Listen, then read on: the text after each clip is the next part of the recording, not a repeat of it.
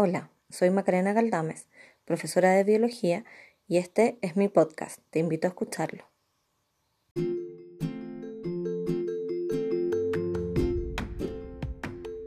Método científico. Todo proceso de investigación científica se basa en los pasos o etapas del método científico. La primera etapa es la observación de un fenómeno, donde yo observo algo que ocurre en mi ambiente y eh, me planteo preguntas de investigación. A partir de estas preguntas de investigación planteamos una posible respuesta a esas preguntas que es nuestra hipótesis.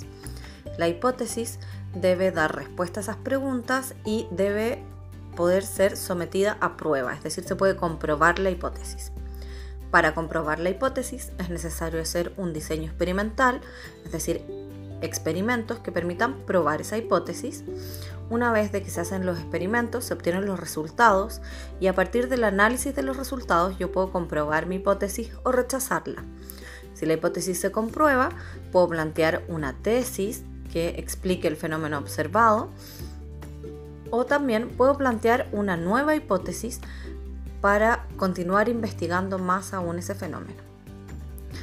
Em, luego de muchas investigaciones se pueden ir planteando teorías eh, que expliquen distintos fenómenos biológicos. En general en biología no hay muchas leyes, la mayoría son teorías, explicaciones que surgieron a partir de los resultados de la experimentación, pero que no se aplican a todos los organismos vivos. En cambio, una ley debe ser aplicable a todos los organismos vivos. En biología existen pocas leyes, uno de estos ejemplos son las leyes de Mendel. En cambio, existen muchos modelos científicos que a partir de los resultados obtenidos de experimentos permiten explicar algún fenómeno, como por ejemplo el modelo del mosaico fluido de la membrana o el modelo de encaje inducido del funcionamiento de las enzimas.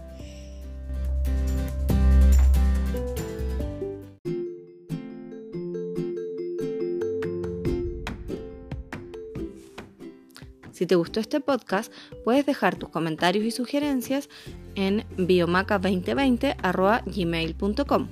También puedes seguirme en mi canal de YouTube Biomaca o en mi Instagram arroba biomaca.